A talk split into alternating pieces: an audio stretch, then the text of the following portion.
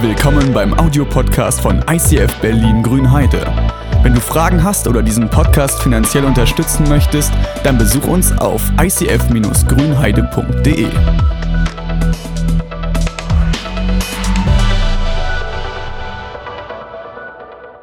Ich habe, André hat schon gesagt, ich habe heute die große Freude, dass ich mir ein Thema aussuchen durfte. Das heißt, ich konnte mir was Schönes aussuchen für euch und habe mir ein Thema gesucht, mit dem ich mich schon ein bisschen länger beschäftige. Und ich habe, bevor wir einsteigen ins Thema, eine Frage an dich. Und zwar, gibt es etwas in deinem Leben, was du sagst, da sehne ich mich seit Ewigkeit nach? Etwas, was du dir wünschst, aber egal was du tust, du kannst es nicht bekommen. Meine Frage ist, was würdest du tun oder wie würdest du reagieren, wenn du das, was du dir am meisten, äh, am meisten wünscht, bekommst, aber nicht so, wie du es dir erdacht hattest? Du hast ein bestimmtes Idealbild, das will ich haben, und du hast meistens auch eine Idee, wie du es am besten bekommen willst. Aber wie reagierst du, wenn es auf eine andere Art und Weise kommt? Und deshalb habe ich gedacht, ey, der Titel für heute ist Gewöhn dich an anders. Weil wir haben heute eine Bibelstelle, da wird es auch ein bisschen anders werden. Ich habe mir gesagt, ich möchte ein bisschen was über Lukas erzählen, weil ich mag das Lukas-Evangelium total. Und in Lukas 4 gibt es eine Geschichte, wo Jesus gerade das erste Mal anfängt zu predigen. Er geht in seine Heimat nach Galiläa läuft durch die verschiedenen Gegenden Predigt und die Bibel beschreibt, wie alle begeistert sind von seinen Predigten. Sie hören ihn denken, wow, was hat er für eine Vollmacht. Und dann geht er aber in seine Heimatstadt, direkt nach Nazareth. Und dort heißt es, er ging, er ging in die Synagoge wieder um zu predigen, kriegt die Schriftrolle von Jesaja und dann sagt er, der Geist des Herrn ruht auf mir, denn der Herr hat mich gesalbt. Er hat mich gesandt mit dem Auftrag, den Armen gute Botschaft zu bringen, den Gefangenen zu verkünden, dass sie frei sein sollen und den Blinden, dass sie sehen werden, den Unterdrückten die Freiheit zu bringen und ein Ja der Gnade des Herrn auszurufen. Dann rollte Jesus die Buchrolle zusammen, gab sie dem Synagogendiener zurück und setzte sich. Alle in der Synagoge sahen ihn gespannt an. Er begann zu reden. Heute hat sich dieses Schriftwort erfüllt sagt er zu ihnen. Ihr seid Zeugen. Und alle waren von ihm beeindruckt, staunten über seine Worte. Und sie mussten zugeben, dass das, was er sagte, ihm von Gott geschenkt war. Aber ist er denn nicht der Sohn Josefs? fragten sie. Das ist für mich eine sehr interessante Stelle. Ich äh, werde es nur nacherzählen. Es wird in drei, in drei Evangelien von dieser Stelle berichtet. Jesus kommt in seine Heimatstadt, predigt quasi von einer Prophezeiung, die sie seit Jahren kennen, seit Jahrhunderten sagt, die erfüllt sich heute. Und erstens sind sie begeistert, aber dann kommt so der Punkt, ja, das ist ja hier bloß der Sohn von dem Tischler nebenan.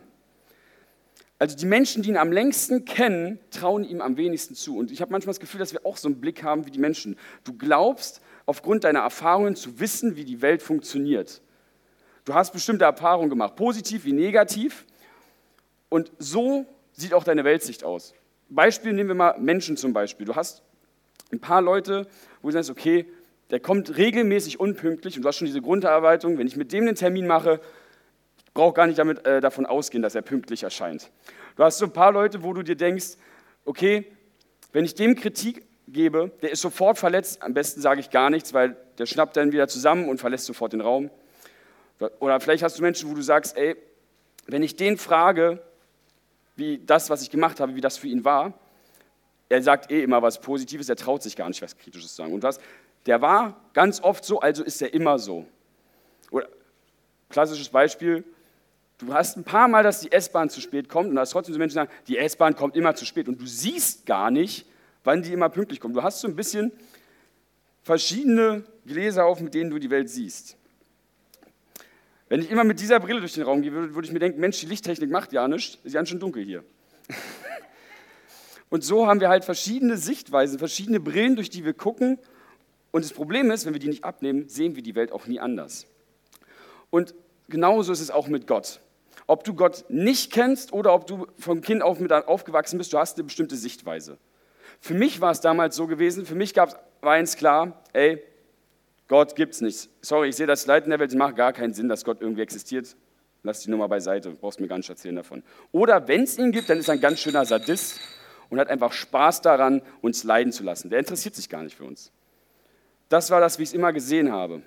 Vielleicht sind andere, die wachsen im Glauben auf und sagen, okay, Gott, der ist immer da für mich, der tröstet mich, der steht mir bei, aber jetzt so Wunder tun, jetzt wirklich heilen, ist jetzt nicht so ein Ding, was drin ist. Und du gehst schon mit der Erwartung an, wenn ich bete, ich kriege ein gutes Gefühl, aber jetzt richtig was passieren wird halt nicht.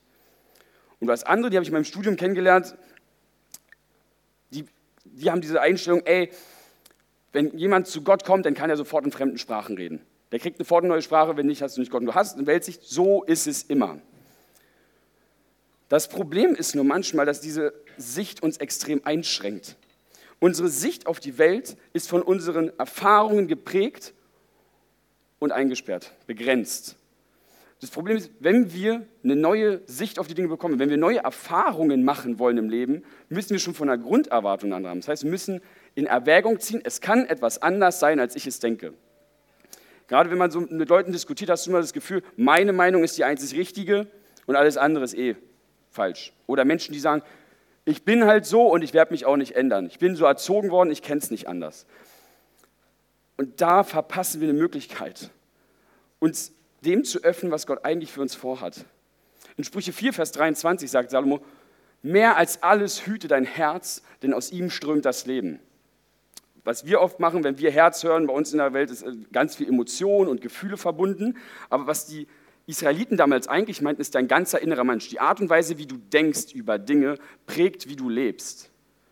Wenn du schon davon ausgehst, dass dein Gegenüber dich betrügen wird, keine Ahnung, der gibt dir zu wenig Kleingeld zurück, wenn du da was gekauft hast, hast du schon ein Misstrauen gegenüber. Du vertraust ihm weniger, du redest weniger mit ihm. Wenn du Leute hast, wo du sagst, ey, wenn ich einem Freund was anvertraue, der wird es eh romanzieren, direkt weiß die ganze Gemeinde, dann hast du, okay, dann lebe ich dementsprechend. Ich werde ihm nichts, wo ich nicht auch wirklich will, dass das jeder weiß, sagen.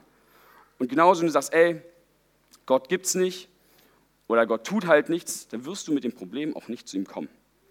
Weil du denkst, ja, also ich weiß, wo du was kannst und wo nicht und dann ist auch gut. Gewöhn dich an anders, sonst verpasst du die Chance und die Fülle von Gottes Plan für dein Leben. Und hier geht es in diese Bibelstelle rein. In Markus in Markus 6 ist auch dieselbe Bibelstelle wie in Lukas, aber hier steht nochmal explizit geschrieben, da sagt Jesus zu ihnen, überall wird ein Prophet geehrt, nur nicht in seiner Heimatstadt, seiner Verwandtschaft und seiner Familie. Deshalb konnte er dort überhaupt keine Wunder tun, nur einige Kranken legte er die Hände auf und heilte sie. Er wunderte sich über ihren Unglauben und zog weiter durch die umliegenden Dörfer und lehrte dort weiter. Also ich finde erstmal schon mal faszinierend, das heißt, dass die Ansicht von Markus ist, er konnte überhaupt keine Wunder tun. Ja, so ein paar Leute hat trotzdem geheilt. Das ist für die nichts gefühlt. Du hast dieses Denken, Jesus geht von Ort zu Ort, egal wo er hinkommt, da werden Dämonen ausgeführt. Blinde können sehen, Lahme können gehen. Reiche werden auf einmal großzügig. Und in seiner Heimatstadt, wo die Menschen, die ihn von Kindheit auf kennen, sind, erleben am wenigsten, weil ihr ganzes Denken ist, ist halt der Sohn vom Tischler nebenan, gefühlt. Wo oder wie sieht dein Gottesbild aus? In Nazareth sieht man ganz deutlich halt, was passiert. Im Extremfall ist es sogar so, am Ende von Lukas wird erzählt, die sind so frustriert über ihn, dass sie ihn am Ende umbringen wollen, weil sie genau zwei Denkmuster haben. Entweder du hast halt ein paar wenige, glaube ich, die vielleicht gesagt haben, ey, der ist vielleicht wirklich der Retter, der Messias. Dann entspricht aber das, was du sagst, nicht meinem Bild. Und du hast die, die sagen, ja, du kannst halt eh nicht, der dreht nicht so groß von dir selbst, kannst halt ein paar Tische bauen, fertig ist die Welt. Und hier ist die Frage, was hätten die Leute eigentlich bekommen können? Wenn sie eine andere Sicht gehabt hätten. Und hier möchte ich nochmal in diese Stelle reingehen. In Jesaja 61, 1 bis 2, dieses alte Testament, es ist den immer vor Augen. Jesus brach, oh, sorry. Der Geist von Jahwe ruht auf mir, denn Jahwe hat mich gesalbt. Er hat mich gesandt, den Elenden gute Botschaft zu bringen und zerbrochene Herzen zu verbinden, den Gefangenen zu verkünden, ihr seid frei und den Gefesselten, ihr seid los, um auszurufen das Gnadenjahr Jahwes. Seit 400 Jahren wartet dieses Land darauf, dass ein Retter kommt, der all das erfüllt, der Israel zu dem macht, was sie immer gehofft haben. Und genauso haben wir unterschiedliche Vorstellungen von deinem Leben. Wenn mit Gott, das ist Idealbild von Gott. Ich möchte gesund sein, ich möchte, dass ich finanziell versorgt bin, ich will, dass wir kein Leid in dieser Welt haben, politisch soll es so und so aussehen. Und du hast deine Idealvorstellung. Und dein Retter ist für dich jemand, der alles so richtet, dass dein Wildbeck zu 100% erfüllt wird. Jetzt kommt Jesus, predigt genau über diese Stelle, aber es sieht bei ihm ein bisschen anders aus, wenn wir das angucken, wie er es gemacht hat die Jahre. Ich möchte noch mal kurz reingehen in das, was er sagt. Er sagt, der Geist des Herrn ruft auf mir, denn der Herr hat mich gesalbt. Er hat mich gesandt mit dem Auftrag, den Armen gute Botschaft zu bringen, den Gefangenen zu verkünden, dass sie frei sein sollen und den Blinden, dass sie sehen werden, den Unterdrückten die Freiheit zu bringen und ein Ja der Gnade des Herrn auszurufen. Diese ersten zwei, der Geist des Herrn ruht auf mir quasi. Was er quasi damit sagt, ist, ich wurde von Gott dazu befähigt. Für Israel war es damals wirklich so, ey, früher gab es ein paar wenige Auserwählte, die haben von Gott den Auftrag bekommen und die haben die Möglichkeit, eigentlich alles auf den Kopf zu stellen. Mose hatte den Geist auf sich, aber er sagt, ich habe den Geist und ich bin gesagt, ich bin auserwählt, genau den Job zu machen, und zwar Armen gute Botschaft zu bringen. Was ist der erste Gedanke? Wahrscheinlich, dass sie alle reich sein werden. Das wäre, glaube ich, eine gute Botschaft, wo wir sagen würden, das wäre doch was für Arme. Dass jeder Obdachlose, der kriegt jetzt ein bedingungsloses Grundeinkommen, da wo ich gerade finanziell was brauche, da kriege ich die Kohle auf die Hand und dafür ist Jesus jetzt da. So. Interessanterweise sehen wir relativ wenig davon in, der, in den Evangelien, dass Jesus umgeht und jetzt Geld rausschmeißt und sagt, hier, take my money. Und ich mache dich reich, wie du, wie du es dir gar nicht nur vorstellen kannst. Jesus spricht von einer anderen Armut. Jesus sieht diese Armut in uns. Und ich glaube gerade, um mal zum Thema Deutschland zu kommen, ich weiß, dass wir auch gerne mehr hätten, dass wir oft sagen, hm, ich werde ganz schön schlecht bezahlt, aber ich kann euch sagen, aufgrund dessen, dass ich mal andere Länder besiege, ich glaube, Armut ist was, wo wir noch lange nicht so wirklich wissen, was es ist, zumindest nicht im finanziellen Sinne. Wenn ich unser Sozialsystem sehe. Es gibt Menschen, denen geht es definitiv schlecht. Keine Frage. Aber ich glaube, dass wir vor allem Armut sind, wenn es Emotionalität geht. Ich glaube, kein Land hat so Schwierigkeiten damit, Wertschätzung, Dankbarkeit auszudrücken. Wir, uns es gut und trotzdem sind wir die Leute, die am meisten über Dinge uns beschweren können, uns aufregen wegen jeder Kleinigkeit. Und Jesus sagt, ich will diese Armut auch im Herzen bekämpfen. Leuten, die, die einsam sind, in dieser Zeit sind Leute teilweise ausgestoßen, weil du der falschen Berufsgruppe angehörst, weil du vielleicht Aussatz hast, eine, eine Hautkrankheit, und so, mh, hm, geh mal lieber weg. Und vielleicht sind es heute Leute, die nicht so hoch angesehen sind. Obdachlose oder wenn du in der falschen politischen Richtung bist, kannst du als Banker genauso ausgestoßen sein, weil die Leute denken, uff, der zieht mich eh übers Ohr. Und zu denen sagt er, ich will die Armut in deinem Herzen, dort wo du keine Gemeinschaft hast, wo dir Liebe, Anerkennung fehlt, diese Armut will ich dir wegnehmen. Wo Leute es an Gerechtigkeit will, ich will dir Gerechtigkeit verschaffen. Und ich sage nicht, dass Jesus sich nicht auch um finanzielle Dinge kümmert. Ich habe erst vor kurzem Predigt gehalten, dass Gott auch finanziell versorgt. Aber das ist nicht die Hauptbotschaft, dass er sagt, ich komme und jeder, der mir folgt, der wird rich. So.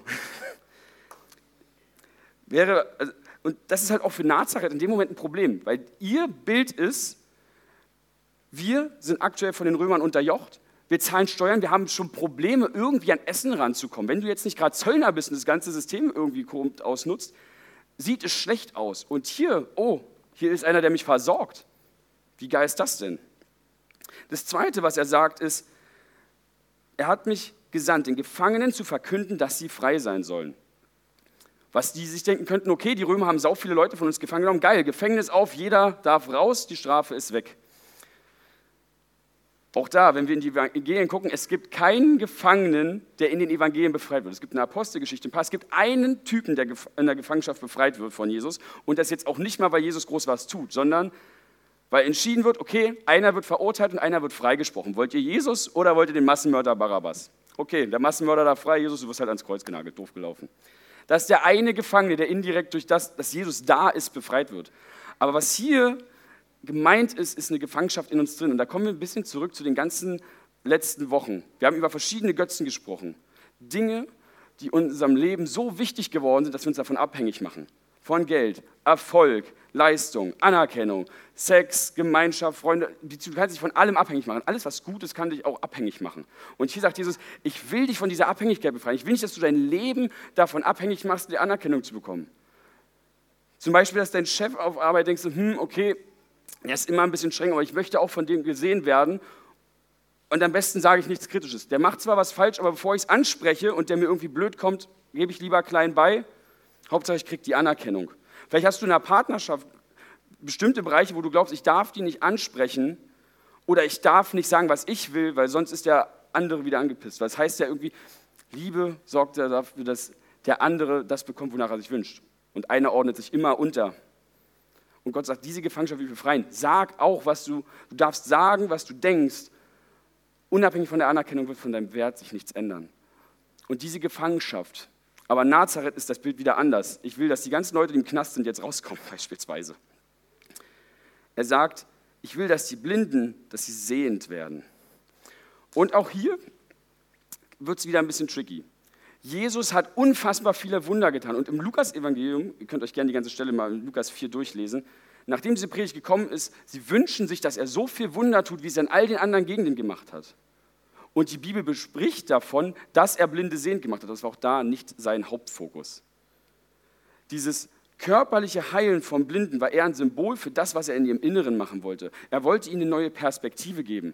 Dort, wo sie wieder eine andere Brille aufgesetzt haben, wo sie Dinge anders gesehen haben. Oh, ist. Ich mache mal so, das ist echt stark. wo sie nur durch die Brille es gesehen haben, alles irgendwie relativ weit weg, weil der sagen, ey, da wo du glaubst, Gott ist dir nicht nah, ich bin da. Dort, wo du denkst, es ist nichts möglich, ich kann das Unmögliche möglich machen. Dort, wo du denkst, dass die Menschen irgendwie immer so sind. Nehmen wir das Beispiel wieder. Du hast einen Freund, der sagt, ey, der ist immer unpünktlich. Kann Gott sagen, ey, auch der verändert sich. Ich finde es manchmal schade, dass ich höre von Leuten, ey, es gibt drei, vier Menschen in meinem Leben, bei denen bin ich immer so. Und egal, was ich tue, an mir zu ändern, ich komme da auch nicht raus. Für die bin ich immer unhöflich, unpünktlich und was auch immer. Und selbst wenn ich was anders mache, dann kriegst du nur so, ja, gut, ist jetzt mal eine Ausnahme gewesen, aber am Ende bleibt er halt, wie er ist.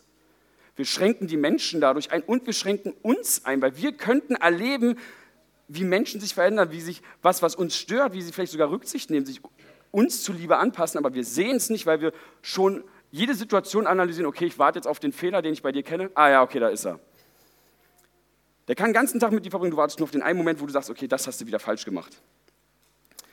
Aber Jesus sagt, ich will dich sehend machen. Ich will dich auch sehend machen für die Fehler, die du hast. Auch was Fehlerkultur angeht, habe ich mal das Gefühl, wir haben so zwei Extreme. Die einen, die sagen, okay, ich habe einen Fehler gemacht und eigentlich dürfte ich mich gar nicht mehr zeigen. Also ich habe so verhauen, eigentlich habe ich es nicht verdient, hier zu arbeiten, Teil dieser Gemeinschaft zu sein. Ich habe mich irgendwie auspeitschen gefühlt. Also nicht ganz extrem, wer versteht, was ich meine.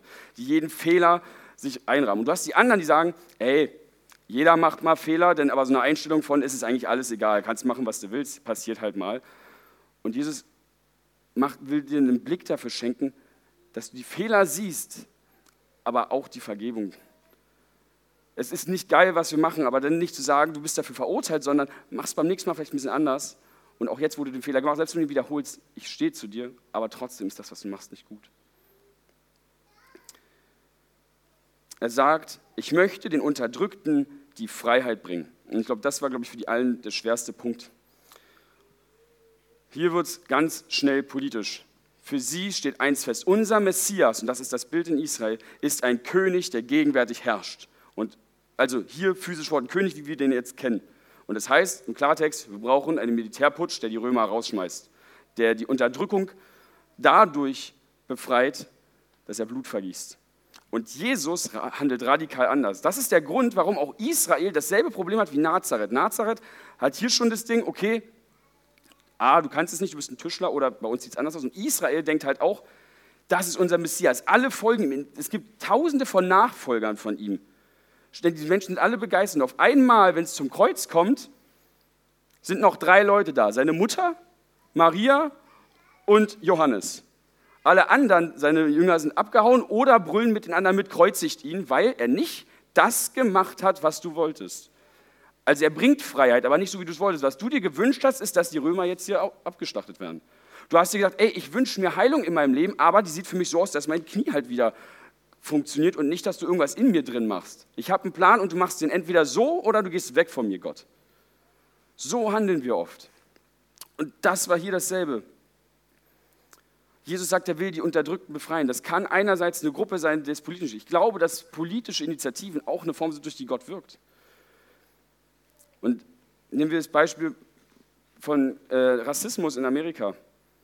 Vor ein paar Jahren gab es einen Baptistenpastor, den glaube ich alle kennen, der heißt Martin Luther King der sich dafür eingesetzt hat, der aufgesagt hat, das, was hier abgeht, diese ungleiche Behandlung von Schwarzen und Weißen geht für mich nicht klar. Und ich stehe dafür auf. Ich mache jetzt hier keinen Militärputsch, aber ich spreche dafür und will das Denken verändern. Und heute noch gibt es Leute, die die Rede von ihm im Kopf haben und wissen, wofür er stand. Ich glaube, dass Jesus sich für die Unterdrückten einsetzen kann. Seien es Flüchtlinge, seien es äh, Frauen, wo sie sexistisch behandelt werden, Schwarze, wo Rassismus ist, egal wo wir sind. Aber es gibt auch die Kleinlasten in unserem Leben, wo du vielleicht ungerecht behandelt wirst auf Arbeit, weil du ein bisschen anders bist von deiner Art. Du hast Hobbys, die die nicht gut finden. Du bist vielleicht jemand, der jetzt nicht bei jeder Party mitmacht und sogar kritisiert, was machen. Boah, was bist du für ein Langweiler? Vielleicht wirst du auch für deinen Glauben gemobbt. Und Gott sagt, diese Last will ich dir nehmen. Aber es heißt nicht immer unbedingt, dass ich jetzt den, der dir das Joch auflegt, der Chef, der vielleicht unfair ist zu dir, der Kollege, der ständig dir eine in die Seite reindrückt, dass ich die alle wegnehme, aber ich gebe dir einen Frieden, dass du selbst in der Situation nicht diese Unterdrückung verspürst. Beides ist möglich. wir dürfen halt nicht denken, Freiheit von Unterdrückung sieht immer so und so aus. Jesus sagt, kommt alle zu mir, die euch plagen und unter Lasten stöhnt, ich werde euch ausruhen lassen. Wo hast du Dinge in deinem Leben, die dich unterdrücken, die dich runterdrücken, die dich fertig machen und runterziehen, aber hast auch ein Bild, dass sie nur so gelöst werden können und gibst Gott nicht den Raum, auf seine Art und Weise dir vielleicht eine andere Form von Freiheit zu schaffen. Und der letzte Punkt, den er quasi sagt, ich werde ein Ja der Gnade des Herrn ausrufen. Ich probiere das kurz zu fassen. Also in Israel gab es halt auch viele Regeln. Eine davon war quasi, wenn das siebte Mal das siebte Jahr kommt, also nach 49 Jahren, dann kommt das Gnadenjahr. Jeder, der in der Zeit Schulden angehäuft hat, der quasi sein Land verkaufen musste, weil er in der Zeit davor ging es ihm schlecht, der musste irgendwie an Geld kommen, der sich selbst versklaven musste, weil er dachte, ich komme sonst nicht über die Runden. Jeder wird frei. Jeder, der seinen Besitz verkauft hat, kriegt ihn zurück. Das wäre heute so, als würdest du einen Kredit aufnehmen und du plagst dich ab, den abzuzahlen. Du kriegst ihn nicht weg. Selbst deine Kinder müssen noch zahlen. Auf einmal heißt es dann einfach nach 50 Jahren, ey, heute ist das Gnadenjahr. Sämtliche Schulden sind dir erlassen. Und für sie ist auch der Fokus auf das rein finanzielle. Und ja, ich weiß, dass wir gerne einen Fokus drauf haben. Ich weiß auch, dass Jesus da auch Dinge tut, aber der Fokus ist hier ein anderer. Unsere Fehler, Dinge, wo wir Schulden auf uns gelastet haben, seien sie finanziell oder seien sie innerlich, Gott sagt, ich will diese Schuld tilgen. All die Fehler, die wir auf uns gebürdet haben, ich streiche sie einfach weg. Und hier war es halt einfach so, Nazareth hat seine Chance eigentlich ein bisschen verpasst. Nazareth hat gesagt, okay, du bist der Tischlerjunge, hau ab. Und wenn du uns hier noch weiter was redest, schmeißen wir dich über die Klippe. Sie haben gesagt, ich behalte meine Brille auf und ich will auch die Welt nicht anders sehen. Du machst die Lösung auf meine Weise oder gar nicht. Gewöhn dich an anders, sonst verpasst du die Fülle von Gottes Plan für dein Leben. Für mich war es damals so gewesen. Ich habe gesagt, ey, es gibt keinen Gott und wenn es ihn gibt, ist er ein kleiner Sadist. Ich bin mit Thaddäus ins Gespräch gekommen und habe irgendwann dann zu dem Punkt gekommen, okay, was ist, wenn die Art und Weise, wie ich denke, wie Gott ist, vielleicht doch ein bisschen anders ist? Was ist, wenn er doch ein liebender Gott ist? Ich habe mich darauf eingelassen, bin zur Zapfsäule gekommen und habe gesagt, okay, Scheinbar sind hier Menschen, die wirklich davon überzeugt, die selber davon berichten, wie Gott Leid in ihrem Leben zu etwas Positivem verwendet hat. Und vielleicht ist da doch was anderes. Und dann war ich an dem Punkt, okay, vielleicht gibt es Gott wirklich, aber dann macht er trotzdem jetzt immer noch nichts, was jetzt völlig die Bahn sprengt, was übernatürlich ist, irgendwelche Wunder tun. Und wieder bin ich in der Zapfsäule. Thaddeus kommt zu mir und sagt, ey, Tim, ich würde gerne für dich beten. Ich würde gerne dafür beten, dass dein Fuß geheilt wird. Ich war mehrfach umgeknickt, der Fuß war dick geschwollen. Und ich konnte, äh, jeder Schritt hat wehgetan auftreten. Ich dachte, okay, kannst du halt machen. Mein Bild wieder, meine Sicht, Heilung gibt es nicht, aber kann er halt gerne machen. Und während er betet, kam bei mir der Gedanke, was ist, wenn da doch was dran ist? Wenn ich Unrecht habe? Was ist, wenn wirklich vielleicht es möglich ist, dass Gott übernatürlich heilt? Und ich habe einfach gesagt, Gott, wenn es dich gibt, dann bitte heil meinen Fuß. Ich kann es bis heute nicht erklären, aber nach ein paar Sekunden war die komplette Schwellung weg. Mein Fuß war gehalten. Ich habe gemerkt, okay, so wie ich Gott immer gesehen habe, war er nicht. Und jeder einzelne Schritt davon hat für mir gefordert, dass ich meine Sicherheit davon, dass die Welt so ist, wie ich sie sehe, aufgebe. Ich weiß nicht, vielleicht hast du auch einen Bereich in deinem Leben, wo du sagst, ey, Gott, ist immer so und der wird nie anders sein. Vielleicht hast du einen Bereich, wo du sagst, ey, solange es Leid gibt, kann ich nicht akzeptieren, nicht glauben, dass es einen Gott gibt und ich will diese Sicht nicht ändern. Dann wirst du auch mit dieser Sicht weiterfahren müssen. Du musst mit der Perspektive des Leids immer leben müssen. Aber die Bibel sagt dir, mehr als alles hüte dein Herz und aus ihm fließt das Leben. Die Art und Weise, wie du die Welt siehst, ist nicht davon geprägt, einfach nur, wie du erzogen wurdest, wie du aufgewachsen bist. Gott sagt nicht, oder wir Menschen sind nicht so gepolt, dass was einmal so ist, wird immer so sein. Wir können unsere Denkmuster bewusst verändern. Und ich kann dir sagen, es ist manchmal extrem herausfordernd, weil du denkst, okay, in dem Moment, wo ich gesagt habe, ich bete jetzt zu Gott, dass er mich heilt, du fühlst dich einfach nur unwohl, weil du denkst, du kommst dir selber dämlich vor in dem Moment, weil du etwas machst, was dem widerspricht, woran du glaubst. Aber das Geile ist, dass Gott dich in dem Moment so überraschen kann. Für die Jünger war das wahrscheinlich die herausforderndste Zeit aller Zeiten. Da ist ein Typ, der bringt ihre Erlösung, aber ganz anders, als sie es gedacht haben. Der rettet uns, ohne jetzt hier eine Militärparade abzufackeln.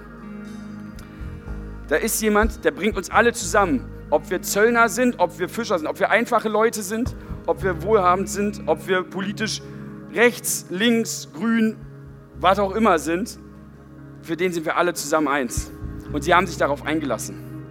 Und ich ermutige dich, gewöhn dich an anders, sonst verpasst du wirklich die Fülle von Gottes Plan. Gott will dir so viel geben, aber er ist nicht in eine Box zu denken. Gott handelt nicht immer gleich. Gott sieht dich und deine Probleme. Gott sieht, was du dir am meisten wünschst. Ob es Freiheit ist, ob es auch ist, dass du dich arm fühlst, ob finanziell oder in dir drin sagst, ich wünsche mir eine tiefe Gemeinschaft, einen Ort, wo ich zu Hause bin. Ich sehe deine Not und ich will dir helfen. Bitte vertrau mir nur was den Weg angeht. Ich sagte, wir kommen ans Ziel an. Und wenn ich einen Schlenker über die A10 nehme und nicht über die A9, vertrauen mir trotzdem, ich kenne den Weg. Falls ich jetzt Autofahrer getriggert habe, die falschen, es tut mir leid. Aber ihr versteht, was ich meine. Ich ermutige, ich nimm diesen letzten Song als Möglichkeit. Gott sagt, ich liebe dich bedingungslos. Ich sehe deine Sicht, die du hast und wo es dir schwerfällt, Dinge zu sehen. Aber wenn du mir vertraust, ich mache den Weg frei für dich. Ich will dich erfüllen in jedem Bereich deines Lebens. Und ich weiß den besten Weg dafür. Gib du mir nur dein Vertrauen. Du hast jetzt die Möglichkeit, einfach dein Problem direkt vor Gott zu bringen. Und wenn du sagst, ich krieg den Blick nicht alleine weg, sag auch Gott, hilf mir diese Brille abzunehmen. Ich krieg es nicht alleine hin. Ich kann dir sagen, ich habe heute noch genug Bereiche, wo ich meine Brille auf habe und merke, ich muss jeden Tag neu zu ihm kommen, dass er mir den Blick ändert. Und ich möchte dich für diesen Weg, diesen Schritt einfach noch segnen. Vater, ich danke dir, dass du uns befreien willst aus unserer Armut. Dass du dort, wo wir blind sind in unserem Leben, uns selbst, unseren Mitmenschen gegenüber vielleicht, dass du uns die Augen öffnen willst. Du siehst die Probleme in unserem Leben, die Dinge, die uns von dir trennen, wo wir dich einschränken. Und ich bitte dich, öffne uns die Augen. Lass uns die Brille abnehmen, mit der wir die Welt sehen. Lass uns die Welt durch deine Augen sehen, Stück für Stück. Und gib uns den Mut, auch Dinge, wenn sie sich ungewohnt und unwohl anfühlen, sie trotzdem zu gehen, wenn du uns dazu aufrufst, damit wir das erleben, was du in der Fülle für uns vorhast. Amen.